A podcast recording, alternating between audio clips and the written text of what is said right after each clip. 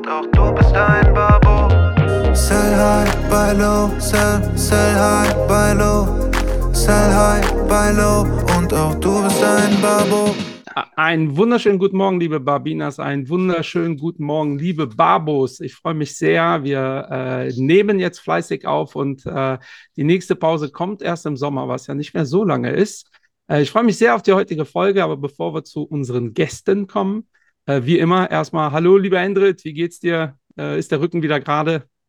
Ja, je nachdem, wann diese Folge ausgestrahlt wird, also ich nehme mal an, so Mitte oder so Richtung Ende Mai, dann geht es mir wesentlich besser. Aber auch jetzt am 10. Mai, wo die Folge aufgenommen wird, das darf man ruhig sagen, geht es mir wesentlich besser. Aber ich muss stehen, wie man sieht, oder vielleicht sieht man das nicht, aber ich stehe.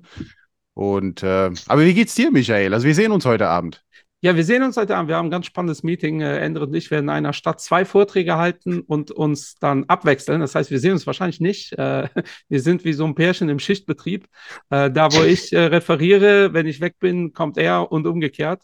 Ähm, aber es geht nicht um uns, obwohl indirekt kann man auch einen ganz guten Bezug zu uns herstellen, weil äh, ich habe hier in dem Podcast äh, schon sehr, sehr oft gesagt, ähm, der Wert einer Firma sind die zukünftigen Erträge abgezinst auf heute. Warum sage ich das? Weil das ist so äh, Finanzliteratur akademische. 80er, 70er Jahre wurde so der Wert einer Firma bemessen und im Endeffekt machen das halt sehr, sehr viele Investoren auch heute noch so. Ähm, etwas, was aber immer mehr an Wert dazugewonnen hat und äh, für euch auch nicht irrelevant ist in der Anlageentscheidung, sind natürlich diese ganzen immateriellen Werte. Ich glaube, das erste Mal habe ich wirklich darüber diskutiert in Portugal in der Uni. Ich habe da ein Semester studiert und da hatten wir so eine E-Commerce-Projektarbeit und da ging es um den Wert von Amazon. Ja, und äh, Amazon hatte damals, also Amazon war damals nicht das, was Amazon heute ist, mhm. ähm, haben auch keine Gewinne äh, gefahren, aber haben damals schon extrem gut ihre Kunden gekannt und waren eine der ersten Firmen, die Preisdiskriminierung umgesetzt haben. Klingt, klingt jetzt sehr kritisch, Heißt aber nichts anderes als, äh, ja, die Kunden, die schnell kaufen wollen, haben einen etwas höheren Preis bezahlt als die Kunden, die halt bereit sind, da ein bisschen rumzuscrollen, äh, weil die ihre Kunden so gut kannten. Ja? Und äh, da ging es so los. Ähm, was ist denn der Wert einer Firma? Was, ist, was sind denn die Kundendaten wert? Und heute geht es genau um diese Themen. Ähm, was ist der Wert einer Firma oder Brand Value? Was ist der Markenname alleine schon wert? Was ist die Kommunikation wert? Ich glaube, das wird immer wichtiger. Ja. Und da haben wir zwei spannende Gäste hier vom IMWF-Institut. Einmal Andreas und der Fabian. Möchtet ihr euch kurz vorstellen? Ja, Lieber Andreas, sehr gerne. Sehr gerne. Ähm, danke für die einleitenden Worte, Michael und Endrit und äh, dass wir hier uns äh, heute kurz einmal vorstellen können. Mein Name ist ähm, Andreas Quest, ich bin äh, Geschäftsführer am IMWF, dem Institut für Management und Wirtschaftsforschung. Wir sind eigentlich ein klassischer Anbieter für ähm, Reputationsanalysen und explorative Themenanalysen, dazu später vielleicht etwas mehr und äh, werden demnächst auch einen Brand Value ausgeben. Und dafür sitzen wir hier heute zusammen. So viel erstmal äh, zum Unternehmen. Ich selber unterrichte Kommunikationscontrolling an einigen Hochschulen in Deutschland, aber auch dazu im Verlauf des Gespräches noch etwas mehr. Fabian, bitte.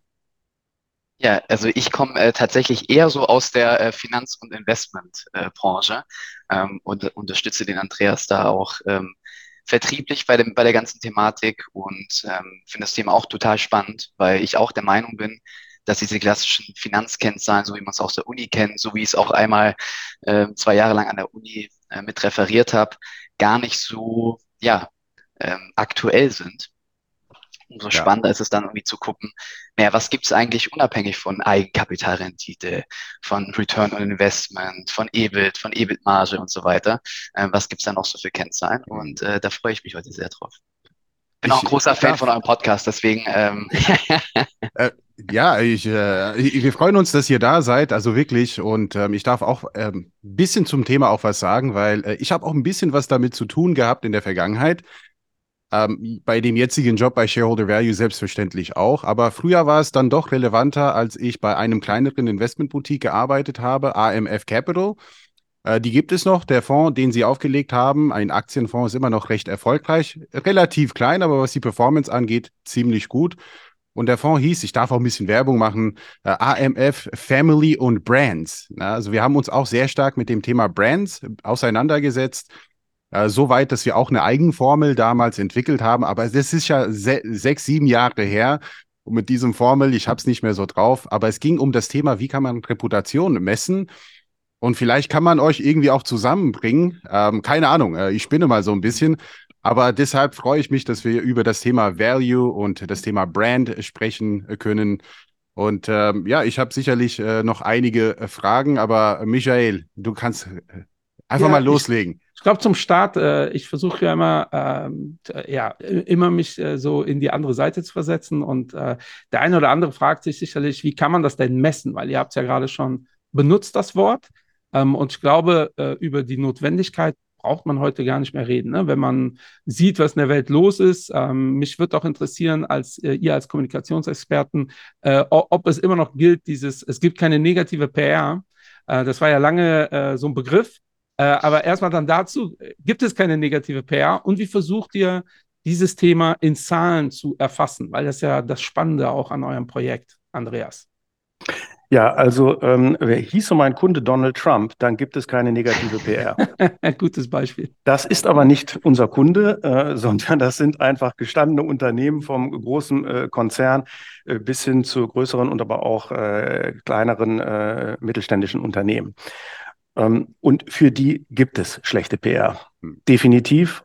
Und der Ruf eines Unternehmens ist die entscheidende Währung für Vertrauen zu sorgen mit einer guten Reputation und nicht nur einem äh, netten Image da draußen dazustehen, das sorgt in vielerlei Hinsicht für die unterschiedlichen äh, Märkte, die ein Unternehmen bedienen muss, ob aus dem B2B oder B2C-Segment spielt da erstmal keine Rolle, die entscheidende Rolle. Das Thema Messen ist davon erstmal unbenommen, sondern lass uns erstmal darüber reden, wie wichtig das eigentlich ist. Wenn wir sehen, äh, auch bei ähm, internationalen äh, Finanzkennzahlen, welchen Bedeutung, welchen Wert mittlerweile der Intangible Asset eines Unternehmens, einer Marke hat. Und das geht bei dem Intangible Asset natürlich weit über das hinaus, was nur, sagen wir mal, Patentrechte, Legal etc. betrifft. Da kann ich nicht drüber reden, weil das nicht äh, mein Beritt ist, sondern ähm, in unserem Fall geht es ausschließlich um die Reputation, den Ruf den ein Unternehmen genießt, da draußen bei unterschiedlichsten Stakeholdergruppen. Also nicht nur die Shareholder, sondern auch ähm, Investoren, ähm, äh, der Absatzmarkt, also für das Employer Branding eines Unternehmens ist das von entscheidender Bedeutung. Wir ja. brauchen gar nicht so weit blicken, äh, wenn wir die letzten ein, zwei Jahre mal zurück äh, Revue passieren lassen. Wir haben sehr viele Kunden aus dem IT- und Pharmasegment, die händeringend nach Mitarbeitern, nach Qualifizierten suchen. Und für die ist das Thema Employer Branding, also die Performance als Arbeitgeber von entscheidender Bedeutung. Ähm, dann haben wir aber natürlich auch die Stakeholdergruppe der Kunden. Absatzmärkte müssen bedient werden. Lieferketten, Zulieferer, auch dort ähm, spielt die äh, Reputation eine Rolle. Äh, wir durften ja erleben durch den, äh, die Ukraine-Krieg-Krise, äh, ähm, dass Lieferkettenengpässe entstanden sind und dass sich immer mehr Unternehmen auch an der Stelle umschauen müssen, mit wem arbeite ich da zusammen, wie kann das gelingen. Und auch das sind alles Elemente, die auf die Reputation einzahlen. Mhm. Ja, mir fallen da direkt konkret zwei Beispiele ein. Ich habe äh, letztlich äh, Airbus interviewt. Ähm, bei den ganzen Plänen, die die haben, habe ich die natürlich gefragt, wie sieht es aus mit dem Fachkräftemangel? Ähm, und dann hat er, man hat es auch direkt gemerkt, sehr überrascht so, nee, das Problem haben wir nicht äh, weil äh, die Leute, die in dem Business tätig sind, gerne zu Airbus wechseln wollen. Das ist äh, die eine Seite. Und äh, im negativen Kontext ähm, fällt mir natürlich immer Nestlé ein, äh, weil die in Deutschland ein extrem negatives Image haben. In Frankreich, ich arbeite ja bei Carton C, französische Fondsgesellschaft, überhaupt nicht. Also es ist wirklich erstaunlich. Ich glaube, in einer meiner ersten Meetings habe ich den Kollegen gesagt, äh, wenn wir in Nestle investieren, gib mir, gib mir vorher Bescheid, ich muss noch ein paar Telefonate führen. Und die haben mich wirklich angeguckt, die haben gar nicht verstanden, ähm, was ich von denen will. Ähm, wie kriegt ihr das, also wie geht ihr dann auf Firmen zu? Also ich kann mir vorstellen, dass den Firmen das erst richtig bewusst wird, wenn so à la Nestlé das Kind in den Brunnen gefallen ist. Ähm, oder ist das mittlerweile, hat sich das so gedreht, also Greenwashing fällt mir auch ein, ne? das ist auch mhm. immer ein Thema, äh, was vielleicht äh, besser wäre, gar nichts gemacht zu haben äh, weil das so ähm, Backlash äh, erzeugt. Wie muss ich mir das vorstellen? Wie kommen Firmen auf euch zu? Ähm, erst wenn das Kind im Brunnen gefallen ist oder ist die, die, die Wahrnehmung schon so groß, dass Firmen in der frühzeitigen Phase sich schon damit beschäftigen. Da würde ich gerne ein Beispiel bringen. Gerne. Ähm, äh, wenn es zum Beispiel um Greenwashing geht, das ist ein sehr guter Punkt. Ähm, zu Nestlé äh, ist auch eigentlich ganz lustig. Ähm, ich glaube, ich weiß nicht, ob Michael bei dir oder bei Endrit, einer von euch beiden wurde doch letztens mit dem FNG-Siegel ausgezeichnet, oder? Ja, wir ja, beide wir eigentlich, aber. Ja, beide, ja auch, ja, wir beide, ja, wir beide. du hast das Bild für euch gemacht und für uns war es der Philippa. Deshalb, ja, stimmt, stimmt, Genau, genau. Ihr seid einfach krass. ähm, nee, da ist das ganz lustig. Ähm, ich würde sagen, das FNG-Siegel ist ja, ist ja auch von der Uni Hamburg ähm, mehr oder weniger initiiert. Und das ist ja somit das beste, aussagekräftigste Siegel, was es meiner Meinung nach im Bereich nachhaltiges Investment irgendwie in Deutschland gibt. Oder Sehen wir genauso. Ja? Ähm, die ganzen anderen Sachen sind meiner Meinung nach sehr schwammig und äh, auch sehr indifferent, äh, was irgendwie die einzelne Definition angeht. Und äh, es gibt zwar keine klare Definition, aber zumindest haben sie eine klare, äh, was ja. das irgendwie angeht. Ähm, und da ist es auch ganz interessant, äh, Nestlé schneidet da auch gar nicht so schlecht ab. Also wenn es irgendwie um äh, Menschenrechte zum Beispiel geht, das klingt jetzt, oder Arbeitsrecht und so weiter, das, das darf man schon gar nicht mehr sagen, aber ja. es ist so. Und, die ähm, Erfahrung, äh, das habe ich ja immer wieder gesagt in den letzten Jahren bei irgendwelchen Events, dass ja. so schlecht äh, schneiden die gar nicht ab in den qualitativen ja. Ratings. Aber emotional äh, sind die Leute so weit weg von dieser Firma, die sind gar nicht offen dazu, äh, sich überhaupt irgendwas anzuhören, was eventuell die Meinung ja. ändern könnte. Ganz genau. Also man ist quasi, das ist so, es gibt doch, ich weiß nicht, wie diese Theorie heißt, äh, wenn man schon zu viele Chips ähm, beim Poker eingesetzt hat, dann glaubt man an diesen Pot, egal wie scheiße die Hand ist. ja, im, äh, im man hat keine andere Wahl, das, ne? man muss dran glauben. Im äh, man muss dran glauben. Das, Pod Committed. Äh, ja, Pod Commitment, genau, ja, genau. Ähm, aber das vielleicht könnte man auch falsch verstehen für die Babo Community. Das hat mit der Cannabis-Bewegung gar nichts zu tun. Pod Committed, ne? Also, aber das ist ein schöner Hashtag sicherlich. ja, ja, ja, müssen wir mal machen. Ähm, nee, ich habe äh, interessanterweise letztens mit einer ähm, Pressesprecherin von Amundi ähm, viel Kontakt gehabt. Und wir sind jetzt sogar dabei, einen Vortrag zu organisieren an der Uni Hamburg, weil das mir irgendwie auch super wichtig ist, da mal aus der Praxis äh, Leute reinzubringen ähm, und nicht immer nur die ganzen äh, Dozenten. Ähm, und äh, sie meinte zum Beispiel, die merken im Bereich ähm, Greenwashing, nachhaltiges Investment, grünes Investing, Impact Investing und so weiter ähm, total stark, dass es auf der einen Seite die Journalisten gibt, auf der anderen Seite die, der Vermögensverwalter, Amundi jetzt zum Beispiel, ähm, und die Privatanleger. So, die Privatanleger sind irgendwie teilweise auch irgendwie verunsichert, was ist jetzt irgendwie nachhaltig, was nicht.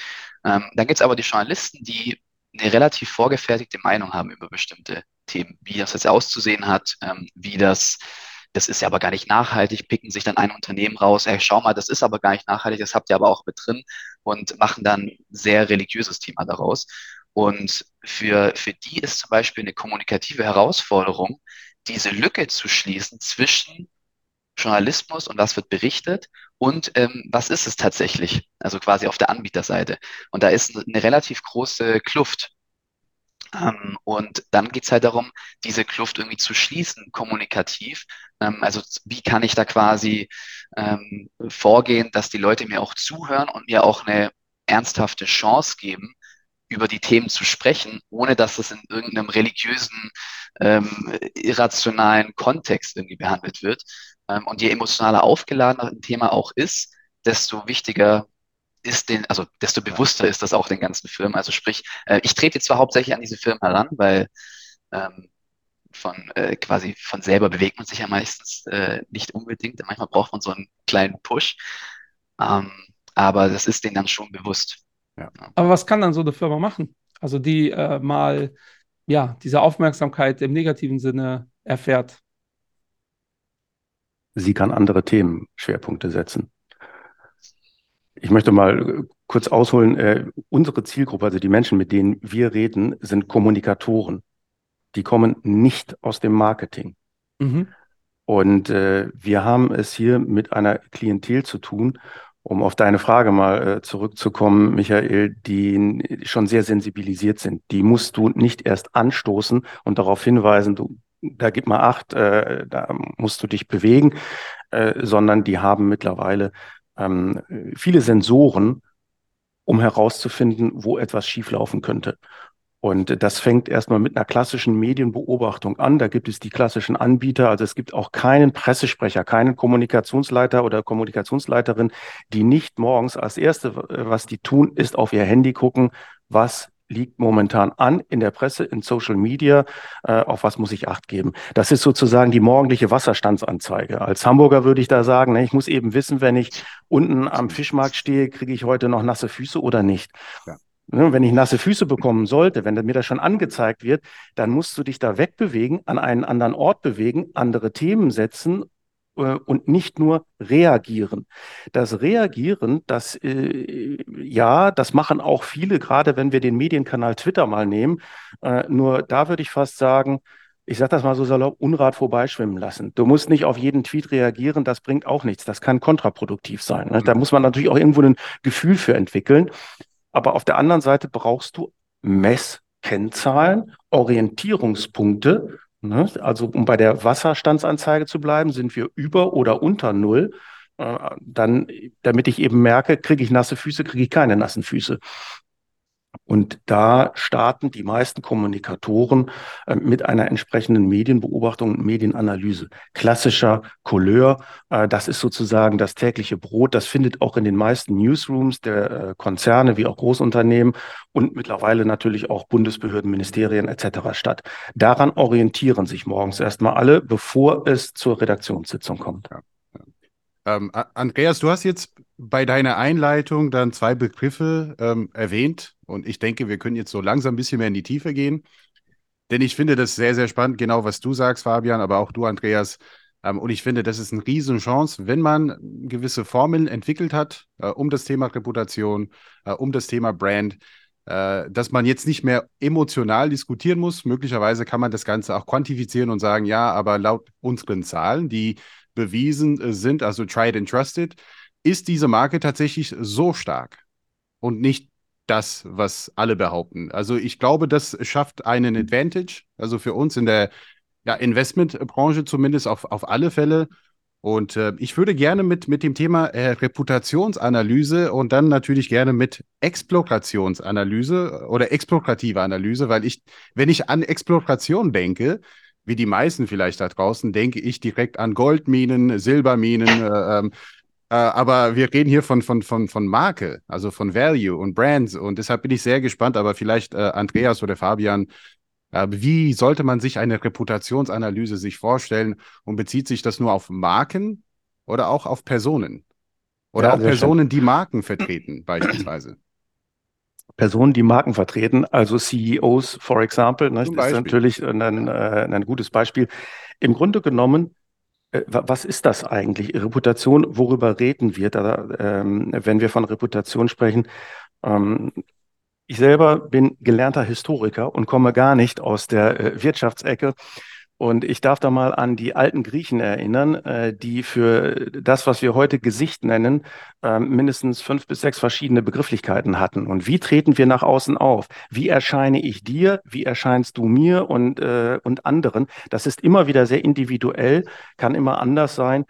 Ähm, wir haben gelernt durch die klassische Marktforschung und wir in, beim IMWF beziehen uns dabei insbesondere auf äh, den Herrn Vombrun und Harris Interactive, dass du im Grunde genommen fünf Kerndimensionen hast in der Reputation, also die Financial Performance, die, das Employer Branding, Management Performance, Sustainability uh, and Products and Services. Das sind so die Kerneinheiten, über die eine Unternehmung, der die Marke, ein Unternehmen wahrgenommen wird. Die kann ich aber auch auf als Data Scientist, bei uns würde man sagen, andere Entitäten übertragen, als da wären Personen. Es können aber auch NGOs sein. Ja, wir müssen ja nicht nur von der Wirtschaft reden, sondern wir reden bei Reputation äh, natürlich auch von Institutionen und äh, von Non-Governmental Organizations etc. Und der Messmaßstab da drin ist auf der einen Seite die Awareness. Wer nicht bekannt ist, hat auch keine Reputation. Was ich nicht ja. kenne, kaufe ich nicht. Ja, ähm, das ist das eine. Das heißt, du musst ein gewisses, für ein gewisses Grundrauschen da draußen gesorgt haben. Und mit da draußen meine ich äh, redaktionelle Online-News und Social Media. Also wir reden hier von Earned Media. Wir reden von einem Social Listening in Earned Media. Die Owned Media sollte man erstmal davon trennen. Mhm. Äh, das kannst du immer sehr gut selber steuern, äh, aber das ist ja so, als wenn du ständig in den Spiegel guckst und dir äh, vorstellst, oh, das, ich sehe heute mal wieder brillant aus. Ja? Dann ist ja die Welt in Ordnung und dann kann ich da auch rausgehen mit ähm, stolz geschwellter Brust und alles ist gut. Ja, aber draußen kommt dann vielleicht jemand anders der nennt sich IMWF oder sonst wie und hält dir den Spiegel vor, wie du da draußen wahrgenommen wirst. Und dann kommen wir zu weiteren Kriterien, nämlich der Tonalität, wie wird über dich geredet, in welcher Tonalität wird über dich geredet und in welchem Zusammenhang wird über dich geredet. Wird darüber geredet, nehmen wir mal eine äh, Marke wie Coca-Cola, ähm, ob das Management oder die Financial Performance äh, der Marke mehr oder weniger gut funktioniert und was die für Fehler oder was die richtig machen. Das muss ich zuordnen können. Wenn ich diese Relationen habe, dann kann ich auf einer gesetzten Skala, das ist ganz banal, von 1 bis 100 für jede Marke einen entsprechenden Reputations Index ausgeben. Das macht die klassische Marktforschung, die also Feldforschung draußen macht und offene Befragung. Das machen wir über Methoden des Social Listenings, die mit KI-gestützten Methoden sozusagen Big Data auswerten aus dem nationalen wie internationalen Segment und dann sagen können, so wird über deine Marke da draußen gesprochen in dem Zusammenhang zum Beispiel äh, des Employer Brandings äh, und entsprechend positiv oder negativ. Funktionieren tut das Ganze allerdings nur in einem Benchmark. Wenn ich keine Peer Group habe, wenn ich keine Vergleichbarkeit habe, also solitär nur eine Person oder ein Unternehmen auswerte, dann werden am Ende des Tages die Daten und die Analyse immer hinken. Weil der Vergleich muss gegeben sein. Man muss natürlich Acht geben, dass alles nur Äpfel sind, die auf dem Tisch liegen und nicht noch Birnen dazwischen purzeln. Äh, aber das kann man ja über eine saubere Methodik äh, in jedem Fall gewährleisten. Mhm. Ja, das ist spannend. Also sowas wie Tesla ist dann schwerer zu analysieren, weil äh, die Firma und Elon Musk ja natürlich extrem, also wenn Elon Musk da aufhört, hätte das ja schon massiven Impact, glaube ich, auf die Reputation, ob positiv oder negativ, sei mal dahingestellt. Ganz äh, klar. Aber sowas wäre dann jetzt ne schwerer zu analysieren als Coca-Cola zum Beispiel, wo mir jetzt kein einziger, keine einzige Persönlichkeit jetzt ein einfällt, außer mhm. Santa Claus. Ey, das wollte ich auch sagen. Santa Claus. Ja. der, der, ist immer noch im Management. der, der, ist immer, der ist immer noch Werbegesicht. aufgestellt. Ja, das also. äh, ist auch, glaube ich, ein cleverer Move gewesen. Ähm, aber sowas wäre dann schwieriger zu analysieren. Ist das äh, soweit korrekt, ja? Nee, würde ich nicht sagen. Ähm, wir machen ähm, kombinierte Reputationsauswertungen für CEO und Marke. Ich kann ja die Reputation des CEO sozusagen, stell dir eine Y-Achse vor, da hast du die Reputationsdimension des CEO und du hast eine X-Achse, da hast du die Reputationsdimension des Unternehmens. Ja, und dann äh, kann ich das miteinander in Verbindung bringen und sehe dann, wie stark ist der CEO im Vergleich zur Markenreputation mit welchem Index ist die unterwegs und er und kann dann eben eine Relation herausfinden, wie das eine auf das andere einzahlt. Verliert okay. jemand wie Elon Musk, das ist natürlich ein schönes, also ein exponiertes Beispiel an Reputation, dann wird auch Tesla an Reputation verlieren. Das ist mal ganz klar, weil er so exponiert ist. Das ist aber auch ein sehr besonderes Beispiel, weil dieser Herr überhaupt keinen Wert auf Kommunikationsabteilungen legt. Die führt er praktisch gar nicht. Kommunikation ja. wird dort so geführt, ähm, wie das darf ich als Historiker mal sagen, äh, der Juncker im 19. Jahrhundert das in Ostpreußen gemacht hat. Ich rede hier für alle und der Rest sind im Grunde genommen Leibeigene. Und wenn wir sehen, was er mit Twitter momentan vorhat, ähm, dann darf ich nur mal äh, einen äh, vor kurzem in der New York Times erschienenen Kommentar dazu äh, äh zitieren: Stick a fork in it, Elon. Ja. Twitter is done. Ja. Ähm, so, da muss man auch mal abwarten, ähm, wie, wie sich da der Zug der Zeit entwickelt. Aber das ist jetzt ein, ein Einzelfall. Mhm. mhm. Wir haben über einen Index gesprochen, also da bin ich jetzt ganz hellhörig. Ähm, ich habe jetzt nicht nachgegoogelt, aber ich bin jetzt sehr, sehr neugierig. Also welche sind jetzt aktuell, also wenn man es jetzt ganz spontan sagen kann, äh, die wertvollsten Marken oder die Unternehmen mit der, mit der größten Reputation und äh, oder gibt es auch einen Index für Personen oder sind die getrennt voneinander oder ist es ein Index allgemein, dass auch ein Elon Musk da auch ähm, beigefügt wird? Also wer, wer, wer sind aktuell die Unternehmen mit der besten Reputation der Welt? Also ähm, die ähm, ganz oben angesiedelten internationalen Unternehmen, die können natürlich auch jeder über Interbrand und andere einsehen. Das sind die üblichen Verdächtigen ne, von Apple, Cola, Coca-Cola etc. Äh, da hat sich nicht viel äh, geändert und äh, da muss schon einiges passieren, dass sich das ändert. Mhm. Man kann definitiv äh, Personen von Marken trennen in der Reputation. Ähm, ich möchte jetzt nicht das Ranking hier für Deutschland und Europa ausgeben. Da kann man sich gerne an mich wenden, um Näheres zu erfahren. ähm, äh, aber äh, diese Indizes funktionieren sehr gut. Sie lassen sich wunderbar vergleichen mit Ergebnissen der Marktforschung. Also was wir machen, ist Social Listening. Und ähm, was ein Harris Interactive zum Beispiel macht, ist ja klassische Marktforschung, die diese Ergebnisse rausbringen. Das sehen wir ja auch in, in, der, in den Forbes, Fortune 500 etc. Ähm, das sind ja die üblichen Methoden, die da angewendet wird. Mhm. Neu ist aber die Möglichkeit, dass wir diese großen Datenmengen, mit denen wir es dort draußen zu tun haben, in Social Media und redaktionellen Online-News, mit äh, entsprechend gelernten Modellen, Topic Modeling ist das, was im Hintergrund stattfindet, entsprechenden Reputationsdimensionen zuordnen können und das auch mit einem Sentiment verbinden. Da nutzt, haben wir jetzt beim Sentiment auch nicht die Welt neu erfunden, sondern es ist eine Weiterentwicklung von Google Bird an der Stelle. Aber ähm, das ist äh, ziemlich gut und die ähm, Fehler, die geschehen, so wie beim Menschen auch Fehler bei einer Analyse gestehen, sind so überschaubar, dass sie gerade durch die Datenmenge im Grunde nivelliert werden äh, und man sich auf solche Analysen verlassen kann. Mhm. Seid ihr denn äh, reine Datenlieferanten oder beratet ihr anschließend auch, ähm, äh, in welchem Kontext äh, man äh, seine Reputation verbessern kann? Wir liefern gar keine Daten, sondern wir lassen uns Daten zuliefern. Wir sind reiner Analyst. Und was wir machen, ist die Aufarbeitung zu einem Reputationsindex und am Ende zu einem Brand Value. Und da kommen wir vielleicht noch drauf zu explorativen Themenanalysen. Und die behaften wir natürlich mit Beratung.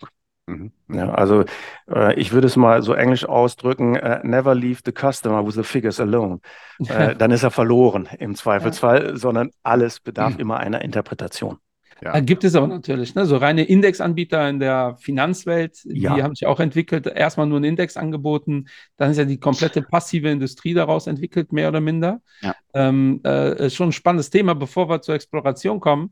Äh, wie oft, ich könnte mir vorstellen, dass wenn ein schwacher CEO, der sich durchaus bewusst ist, dass er ein schwacher CEO ist, dass er gar keine Lust hat auf so eine Analyse, äh, weil äh, in dieser YX-Achse wird dann auch relativ deutlich, wie austauschbar man ist als CEO, meiner Meinung nach, je nachdem, wie stark äh, meine eigene Reputation ist. Ähm, sind das Hürden, gegen die ihr zu kämpfen habt oder überschätzen die Kollegen sich alle? Ähm, welcher Mensch überschätzt sich nicht, wenn er da oben angekommen ist? Ja. Äh, wir reden ja mit der Kommunikationsleitung, in den seltensten Fällen mit dem CEO selber. Und die Kommunikationsleitung, die diese Analysen ja nach oben weitergibt, ist auch vorsichtig mit dem, ja. was sie dort weitergibt. Da möchte ich jetzt aber nicht weiter im Detail drauf eingehen. Ja, ja, ja. wir können uns das vorstellen. Also derjenige, der Elon Musk äh, irgendwas, äh, irgendwas übergibt, äh, wo er vielleicht nicht so gut da wegkommt, ähm, ja. hat zumindest einen Twitter-Shitstorm äh, vor sich. Da gibt es wieder so ein Zoom-Meeting, wo Leute äh, gekündigt werden. ja, aber das, das war, glaube ich, nicht Elon Musk, oder? Das war. Ähm, boah, wo war denn das? Da hat einer irgendwie die Hälfte der Belegschaft per Zoom gekündigt.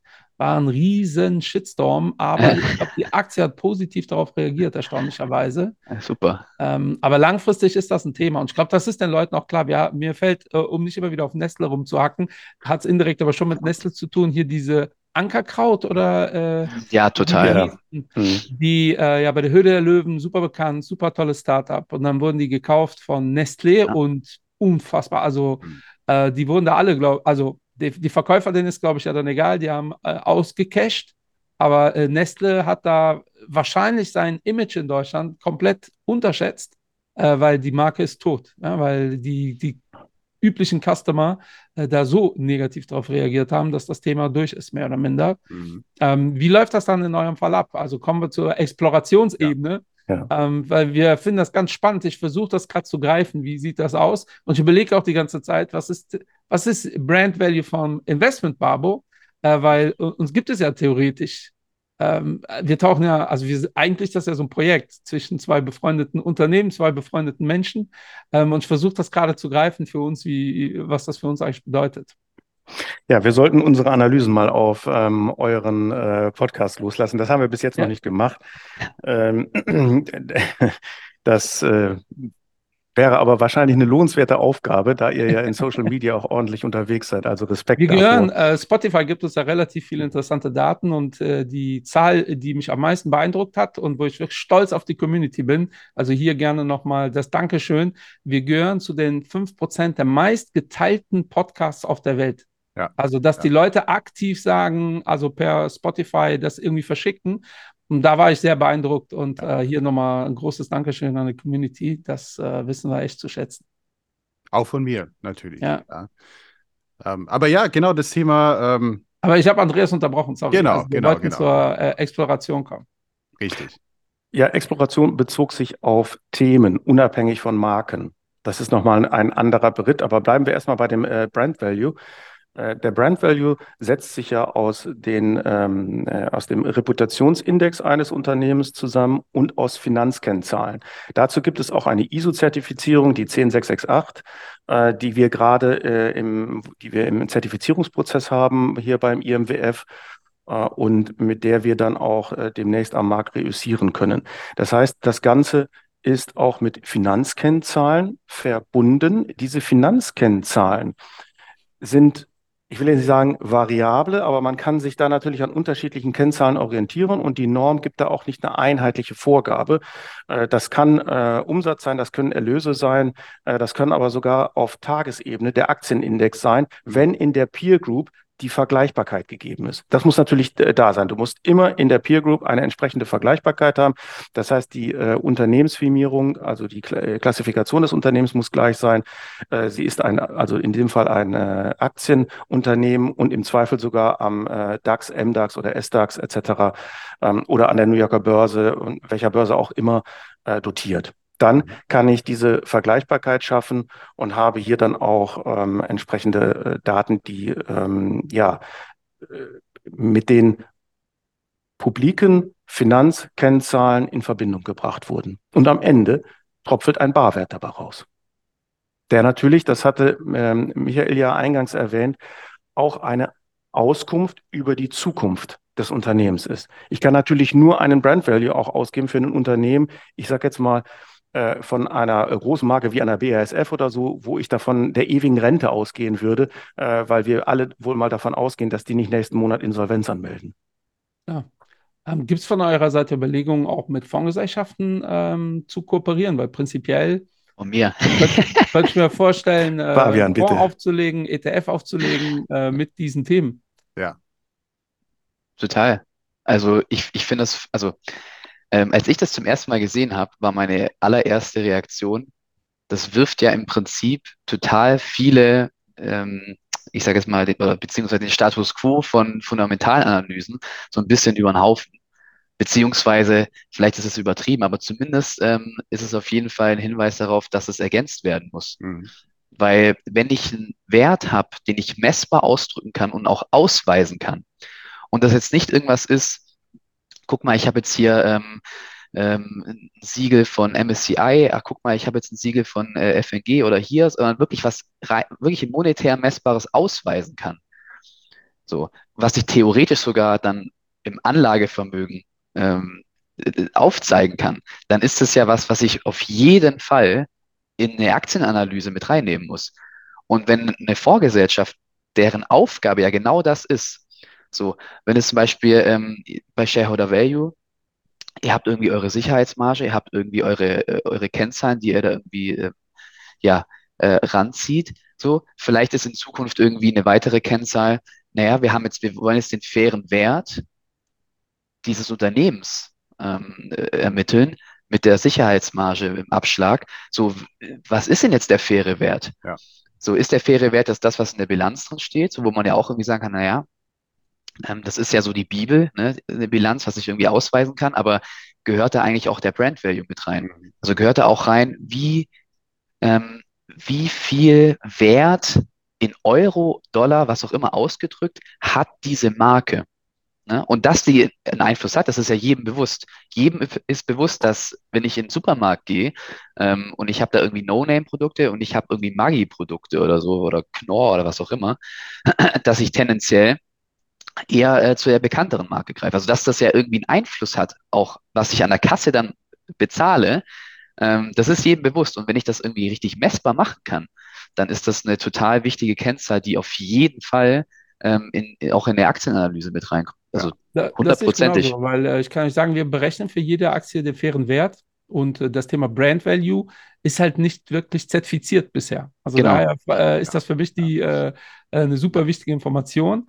Ähm, und äh, ich kann sagen, in unserem Haus und wahrscheinlich wird es in anderen Häusern auch so sein, ist dieses Thema Brand Value dann auch eher so ein Worst-Case-Szenario-Analyse und gar nicht so sehr eine äh, Analyse im positiven Sinne. Also ja. ein ganz einfaches Beispiel. Wir haben vor 15 Monaten ungefähr Credit Suisse aus unserem Portfolio geschmissen. Ähm, und nicht mal die Anleihen, sondern äh, nicht mal die Aktien, sondern die Anleihen sogar. Weil wir gesagt haben, boah, die, die Firma kommt einfach nicht klar, diese Bank äh, macht seit zehn Jahren nur Unsinn. Äh, wir sehen die Bonität in Gefahr. Das heißt nicht, dass wir wussten, die gehen pleite, aber es war schon klar, ah, die Bonität von denen wird abgewertet über kurz oder lang. Und das ist ja im Endeffekt so eine Brandanalyse. Ja, Weil es ist jetzt klar. nichts, auch die Firma ist pleite gegangen, ohne dass, also so blöd das klingt, ähm, so große Fehler haben die im aktuellen ja. Umfeld gar nicht gemacht. Also ja. die zahlen jetzt einfach nur die Zeche für das, was die in den letzten zehn Jahren verbockt haben. Ähm, und deshalb sind die pleite. Also ein schönes Beispiel, äh, wie man mit seiner Reputation umgehen äh, müsste, weil wiederum vor zehn Jahren war Credit Suisse einer der angesehensten Banken der Welt, würde ich mal behaupten. Ähm, und daher, wir würden sofort auf so Daten zugreifen, äh, weil dann hätte man es auch schwarz auf weiß. Wenn ein Analyst erklärt, meiner ja. Meinung nach hat diese Firma äh, super viel Potenzial, äh, die müssten so uns viel Geld verdienen, sind so uns viel wert. Übrigens, dene Brand ist laut ISO-Zertifizierung ähm, ja. 10% über der Konkurrenz, äh, die zwar drei Euro mehr verdienen, ähm, aber in dem Punkt, also fände ich wirklich ja. sehr, sehr spannend, äh, zwei, in den zwei, Markt auch zuzugreifen. Ja, also zwei Gedanken dazu. Das erste ist, also gerade bei Banken ist das ja total ähm, absurd eigentlich, wie hoch der Wert von der, Re der Reputation ist. Also schon allein bei, ähm, bei ich sage jetzt mal Nestlé zum Beispiel. Nestlé hat jetzt irgendwie eine schlechte Reputation. So, hat aber Produkte, die im Supermarkt stehen, ich gehe ich geh einkaufen und ähm, vielleicht fällt mir sogar gar nicht mal auf, dass ich gerade ein Nestlé-Produkt gekauft habe. Ne? Ähm, oder Unilever oder was es dann auch immer ist. Wenn ich jetzt aber eine Bank habe, die eine schlechte Reputation hat, was ja der, die einzige Währung ist, die im Prinzip für eine Bank irgendwie wichtig ist, und die Leute sagen jetzt, ach, oh, ich habe jetzt Angst, so, und ich habe Angst vor der Angst, vor der Angst, ziehe mein Geld ab, das Geld ist weg, ich habe eine äh, Liquiditätskrise bei der Bank und das kann ich dann ja nicht einfach mal so mir nicht ziemlich wieder rück, äh, rückgängig machen. Also heißt, also gerade für Banken ist das ja ein riesiges Thema. Mhm. Schon allein, was dieser Satz damals ausgelöst hat von Angela Merkel. Ja, ja, ähm, das Geld ist sicher und alles gut und so weiter. Und die Leute haben nur deswegen, nur wegen diesem Satz, ihr Geld nicht abgehoben. Also erstens war das totaler Bullshit. also wer, wer, soll das garantieren? Ja, die Einlagen sind sicher. Um, so. um bei der Pokersprache zu bleiben, es war ein Bluff. es war ein Bluff, genau. Ja. Das war ein Bluff. Also ich hatte eine 2 und eine 3 ja. auf der Hand gehabt, aber hat ja. einfach mal ist all in gegangen. Ähm, also was ich sagen darf, was wir jetzt schon ausgeben seit einiger Zeit, das ist der RAX. Äh, das ist auch über Wikifolio zum Beispiel äh, zu erhalten. Da wird einfach nur, das ist die Vorstufe zum Brand Value, die Relation Relation zwischen Reputationsindexentwicklung und Aktienindexentwicklung äh, dargestellt, anhand derer man schon im Vorwege erkennen kann, beispielsweise äh, ähm, die, äh, äh, die Bankenhäuser in der Schweiz, die du gerade genannt hast, ja. bevor die UBS in die Übernahme kam, ähm, welche Schwierigkeiten bei der Credit Suisse da auch schon reputationstechnisch entstanden sind. Also das lässt sich äh, sehr schön vergleichen. Außerdem produziert das IMWF für einen Partner, in diesem Fall Service Value, Value ähm, äh, Siegelstudien und das schon mhm. seit über zehn Jahren. Die werden über Medienpartner in Deutschland und international vermarktet, also was weiß ich, bester Arbeitgeber in Europa, in Deutschland und solche Indizes. Da sind wir der Motor im Hintergrund, der analytische, der das ausgibt. Und ja, äh, für uns ist tatsächlich die Krönung jetzt, das mit einem ISO-zertifizierten Brand Value ähm, rauszugeben. Mhm. Ja, hier habt ihr direkt einen Fan. Äh, Nochmal zum RAX. Äh, ist das dann auf den DAX umgemünzt? Also die ja, in dem Fall, genau. Ach, okay. mega, das werden wir auf Instagram mal äh, posten. ja. Macht das gerne. Wikifolio. Wenn es eine WKN-Nummer gibt, dann äh, gerne her damit. Dann, ja, äh, Wikifolio wir werden wir schnell finden. Ja, äh, Finde ich mega so. spannend. Äh, ja, dann Fabian schickt Kontext, euch das zu. Ja. Wer ist denn da auf Platz 40? Wisst ihr das? also ich weiß, dass die, die Commerzbank sogar relativ gut abgeschnitten hat jetzt auch. Ähm, wo sie neu in den DAX hinzugekommen sind. Ähm, und da, da hat ja auch äh, unser anderer Geschäftsführer, Herr Fortmann, letztens ein Video hochgeladen, ähm, wo es darum ging, naja, wie, wie schneidet jetzt die Commerzbank eigentlich ab? Mhm. Und ähm, das Coole war, was ja gerade auch bei, ich sage jetzt mal, Finanzhäusern immer super wichtig ist, dass ich als, dass ich sehen kann, wenn ich auf die Reputationsanalyse schaue, die, werden die auch über ihre Produkte wahrgenommen. Mhm. So. Also wenn ich, wenn es irgendwie, also die Analogie dazu ist immer, es kommt ein Marsmännchen auf die Erde, hat keine Ahnung, was die Commerzbank ist oder was hier eigentlich abgeht, guckt aber da drauf und sieht, ah, okay, die werden irgendwie sowas in dem Bereich machen. Ja? Und da sind die Banken ja ähm, ihrem, ihrem Job so in den letzten Jahren nicht so wirklich nachgekommen. Also mhm. man weiß ja mittlerweile fast gar nicht mehr, was macht jetzt eigentlich die, die, die Bank, was macht jetzt eigentlich die Deutsche Bank oder die Commerzbank. Ja. Ähm, also woher soll man das wissen? Und da ist zumindest irgendwie, was man da festhalten konnte, dass die Commerzbank dann einen ganz guten Start hatte, also dass die sowohl im Bereich Nachhaltigkeit irgendwie eine positive Resonanz hatte, aber auch im Bereich Produkt und Service. Ähm, was ja lass, uns da, lass ja. uns da bleiben, äh, Fabian. Nachhaltigkeit, das wäre meine nächste Frage gewesen. Also ESG, SDG, also es gibt viele Begriffe der Nachhaltigkeit, so ungefähr ja. für das Thema bei den Griechen, also viele Begriffe für das Wort Gesicht. Ja. Ähm, meine Frage ist, wenn ein Unternehmen jetzt mal eine schlechte Reputation hat, was wäre der erste Vorschlag? Also nach meinem Bauchgefühl wäre es halt, ja, dann macht ein bisschen mehr im Bereich ESG, äh, präsentiert das nach außen. Äh, das, Siegel, dann, äh, das Siegel in die Kamera halten. Oder äh, ich, ich meine es jetzt nicht böse, aber eigentlich ja. ist meine Frage dahingehend, ähm, wird ESG künftig viel mehr das Thema Reputation quasi ähm, ja, eine, eine große Rolle spielen?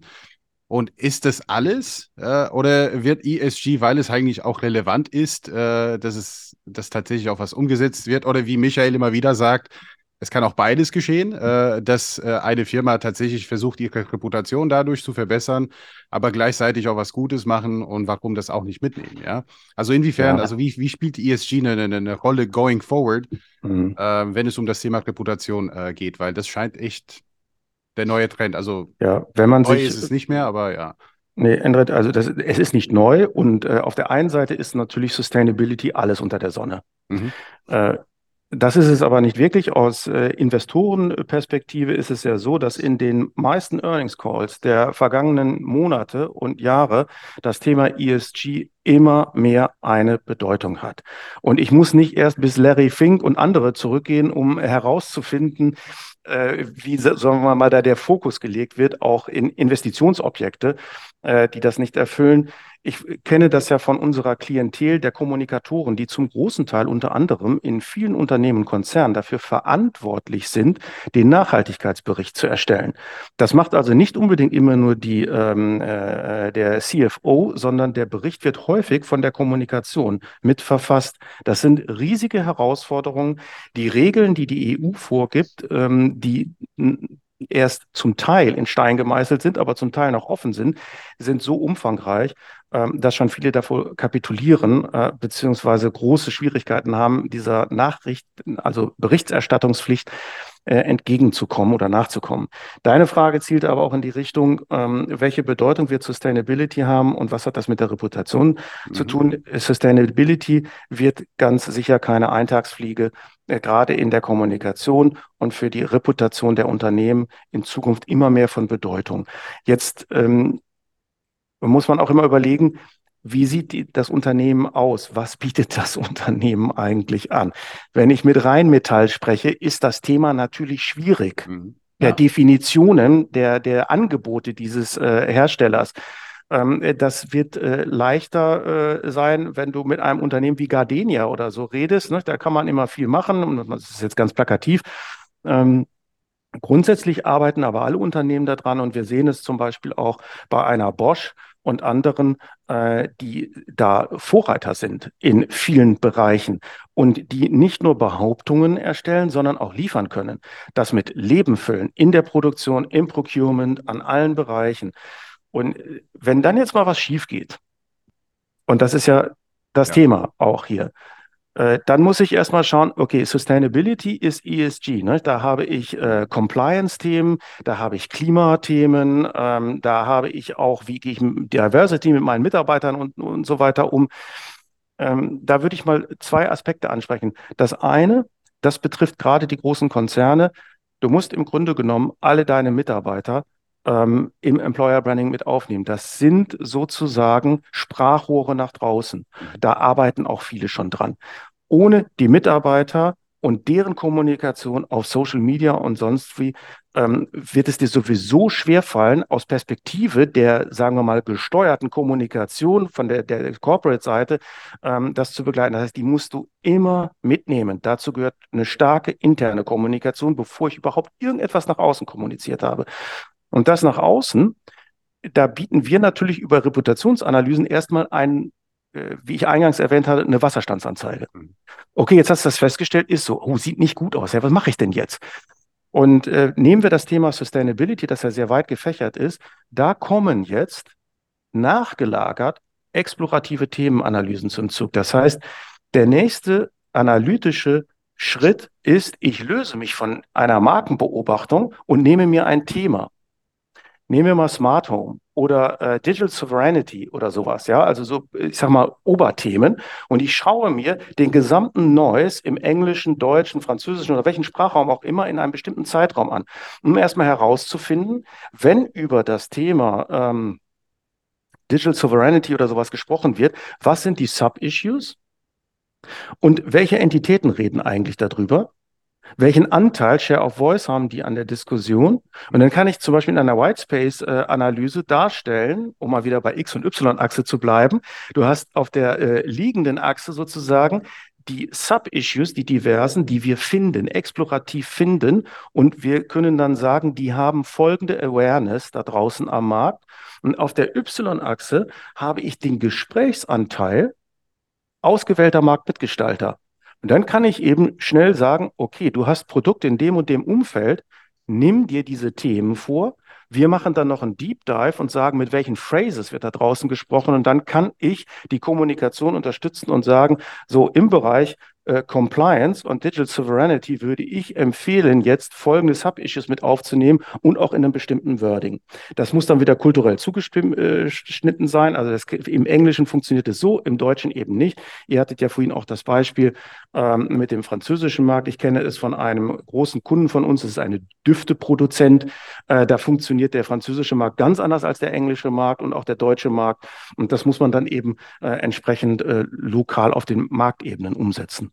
Ja, das wäre nämlich meine Frage, wie ihr das äh, international ähm, gemanagt bekommt, weil das Thema Kultur, also um in Frankreich mhm. zu bleiben, äh, ich werde ständig gefragt, äh, wie wir es mit dem Thema äh, Atomstrom ähm, handeln. Mhm. Äh, ist bei uns ein Ausschluss für alle, die es interessiert, aber da kommt immer, ja, weil die Franzosen finden ja Atomstrom total gut. Äh, in Frankreich ist das aber tatsächlich so, dass da, kein, ich glaube, da hat noch nie einer gefragt, ob wir in Atomenergie investieren oder nicht. Ähm, die Amerikaner ticken wieder völlig anders. Ich weiß, dass ein, ein Berater, äh, der in Amerika 100.000 Euro investiert, der nimmt das auch in Kauf, der, dass die mal weg sind und dann fragt er einfach nach 900.000 Euro.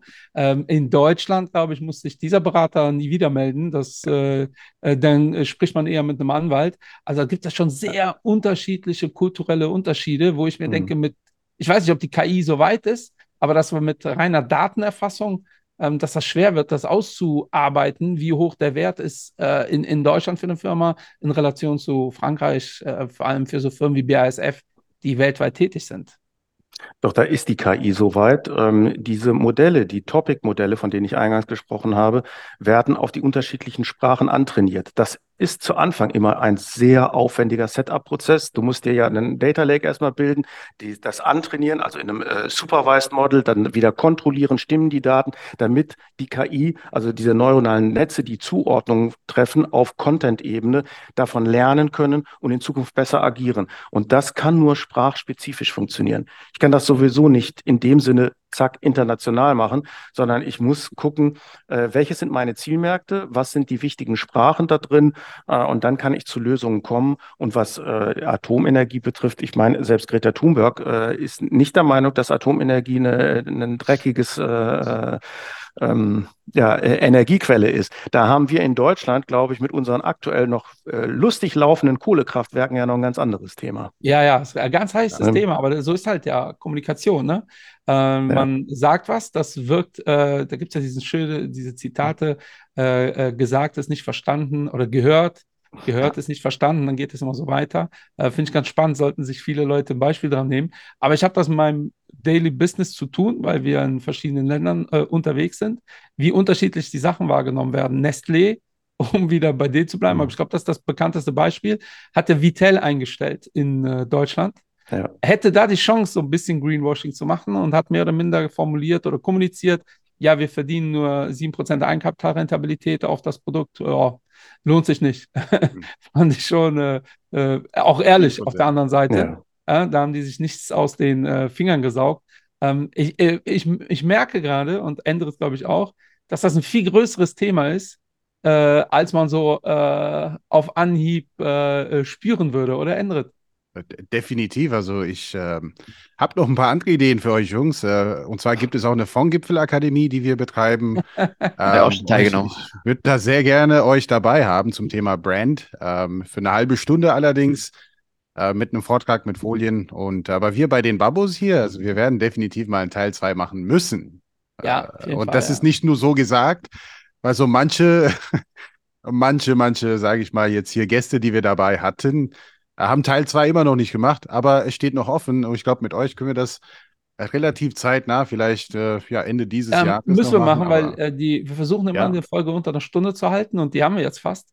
Und äh, das jetzt. sind so viele Themen, es ist so ein spannendes Thema. Allein dieses ganze aktiv versus passive Investieren, äh, oh, ja, wo es nur nach Größe geht äh, ja. und nicht unbedingt äh, solche Themen mit, also was heißt nur nach Größe, je nachdem, wie man investiert, ist mir schon klar, dass, dass das zu einfach gefasst ist. Ähm, aber das äh, ist so ein spannendes Thema. Jedem ist bewusst, wie wichtig das ist. Ja. Mein einschneidendes Erlebnis, was dieses Thema angeht, äh, privater Natur, war ein Freund von mir, ist Doktor der Chemie bei Bayer. Und als ba äh, Bayer damals Monsanto gekauft hat, war wahrscheinlich die Firma, die doch ein schlechteres Image hat als äh, ja.